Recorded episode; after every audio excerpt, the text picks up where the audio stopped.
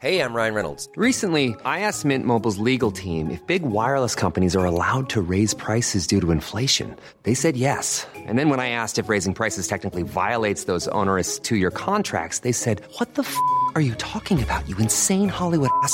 So to recap, we're cutting the price of Mint Unlimited from $30 a month to just $15 a month. Give it a try at mintmobile.com slash switch. $45 upfront for three months plus taxes and fees. Promo rate for new customers for limited time. Unlimited more than 40 gigabytes per month. Slows. Full terms at mintmobile.com. Minute Papillon. Salut, c'est Anne-Laetitia Béraud. Bienvenue dans Minute Papillon, le podcast d'actu de 20 minutes. C'est vendredi, c'est le rendez-vous, tout s'explique.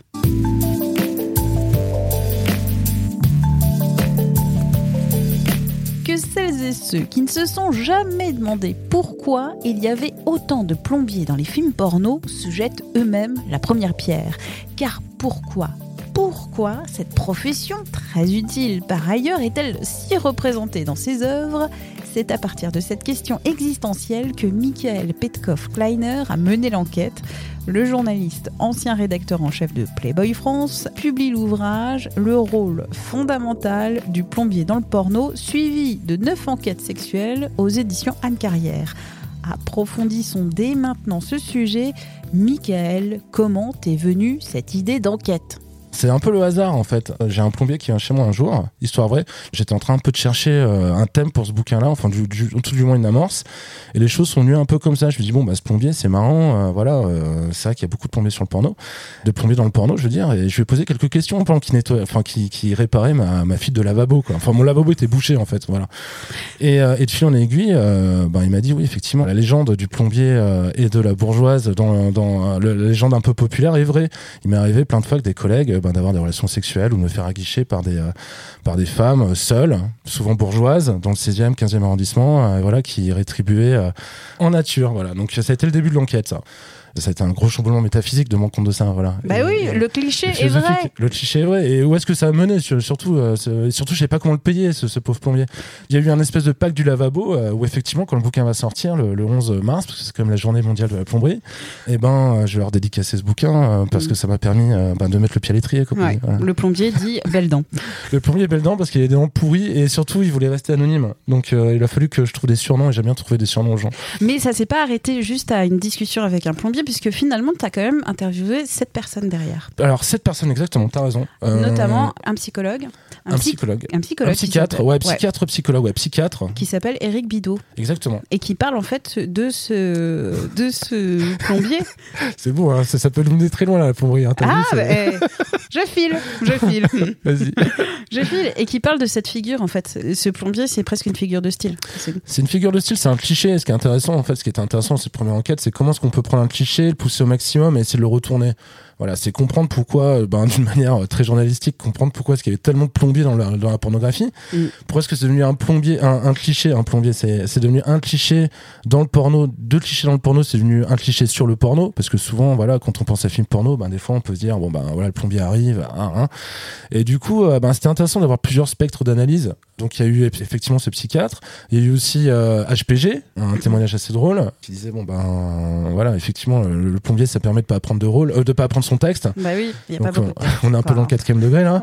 Il y a eu euh, François Ronan Dubois qui, François Ronan Dubois, voilà. qui est enseignant chercheur sur les porn studies. Voilà, alors lui qui est plus dans les porn studies. Voilà, Et alors les porn studies, juste pour faire une petite euh, parenthèse, c'est une étude de la pornographie depuis une trentaine d'années à peu près, surtout aux États-Unis. Voilà, aux États-Unis, ça vient en France et c'est en fait comment étudier la pornographie d'une manière, euh, d'une manière universitaire? Qu'est-ce que nous apprend la pornographie sur le monde dans lequel on vit? Donc au niveau très sérieux. Très sérieux, ouais, ouais, c'est très très sérieux. Et il hum. dit en fait que le plombier c'est un stéréotype de classe, une vision du prolétaire. C'est un trope et c'est de la pornutopie. Alors voilà. Alors, ça, il va falloir expliquer un peu. Il y a plusieurs choses. Alors effectivement, il dit que le, plombier, en fait, ça fonctionne dans le porno hétéro, dans le porno gay. Ça a une certaine, euh, une certaine image de la virilité, mais la virilité aussi prolétaire. Il utilise ses mains. Il, utilise ses mains. Euh, il est fort, il est fort, il est fort, velu. Voilà, c'est un peu cette image-là qui est, qui est projetée sur mm. lui.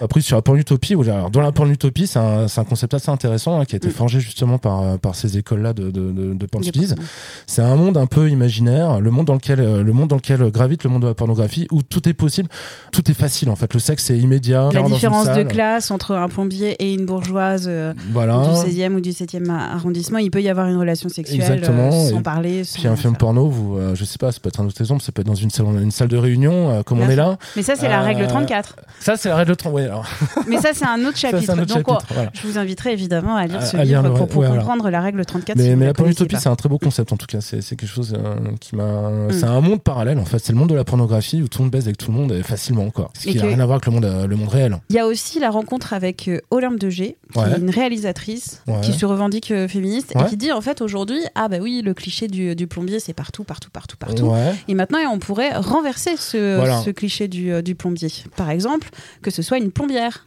avec euh, des lesbiennes par exemple Bah exactement, c'est un peu ça aussi le plombier a été intéressant vu que c'est un gros cliché, vu que le porno féministe, le porno, euh, le nouveau porno en fait, le new porn, euh, renverse les clichés en fait. Ce qui est intéressant avec elle, c'est de voir de quelle manière les vieux clichés comme ça du porno peuvent être ben, subvertis et on crée des nouvelles figures de style. On prend des choses ringardes, des Ouais. choses un peu dépassées sur année, on les retourne, on, les, on les retravaille. Exactement, d'une certaine façon. ouais, on ça. recycle tout et Donc on- voilà, c'est comment Mm. elle, cette figure-là, en fait, avec son, son regard de pornographe ben, féministe, comment est-ce qu'elle pourrait retourner la, la proposition et en faire un nouveau porno, enfin un nouveau, euh, voilà, proposer quelque chose de, de neuf. Avec, alors là, je vais prendre un terme anglais qui tourne un peu en ce moment, le female gaze, le regard féminin, alors que dans le cinéma est critiqué aujourd'hui le male gaze, ce regard euh, masculin sur euh, les femmes ou sur l'histoire ou ce genre de choses. Donc on pourrait avoir peut-être du porno avec un female gaze. Et ben c'est tout le sens du, du porno féministe, en fait, c'est euh, ben, de ne plus avoir le, le point de vue masculin qui a été euh, qui a été le point de vue dominant dans le porno pendant des, des- des décennies. Là, le porno féministe, c'est comment est-ce qu'une femme peut euh, faire du porno avec son regard féminin, d'une manière, enfin, avec sa, sa, sa sensibilité et son point de vue.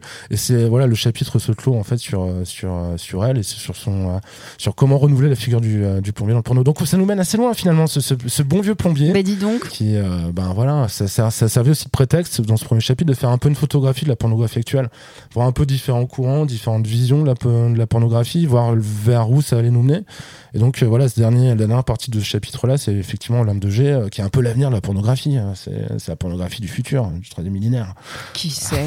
Qui on sait? est on y est. Mais la vraie conclusion, c'est toi qui me dis, en prenant cette histoire du, du plombier, je vais pouvoir faire un panorama de la pornographie française. La pornographie française, exactement. Et en plus, ça va me permettre de résoudre quelques problèmes existentiels. Parce qu'à la fin, je donne quand même la, manière de, de réparer son lavabo. Et c'est quand même très très important comme problème existentiel. Comment vais-je faire pour, les, pour réparer mon lavabo Voilà. On peut donner la solution ou pas? Ah oui, tu peux si tu veux. C'est Euh, le joint. C'est le joint. Tout est dans le joint. Voilà. Tout est dans Bon, le joint, exactement. il y a d'autres enquêtes, mais on ne déflorera pas. On déplorera pas la bête. Exactement. C'est la fin de notre rendez-vous. Tout s'explique. Merci à Michael Petkov-Kleiner. Quant à Minute Papillon, je vous invite à vous abonner à ce podcast sur la plateforme d'écoute de votre choix pour être notifié des nouveaux épisodes. On se retrouve demain pour un podcast sur les municipales à Marseille.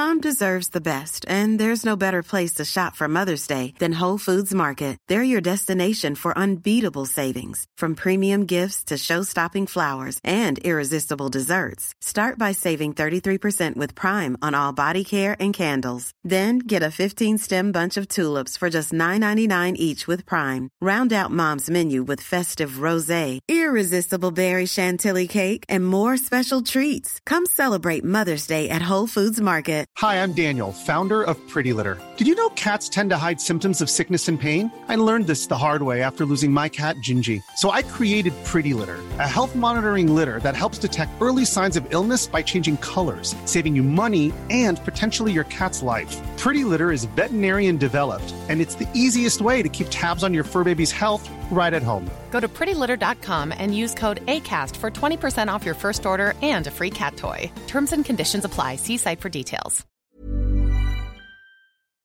On ne va pas se quitter comme ça. Vous avez aimé cet épisode? Sportif, généraliste, sexo ou scientifique, varié mais toujours bien informé. Découvrez les autres podcasts de la rédaction 20 minutes sur votre application d'écoute préférée ou directement sur podcast au pluriel.20minutes.fr. Et merci de nous avoir écoutés.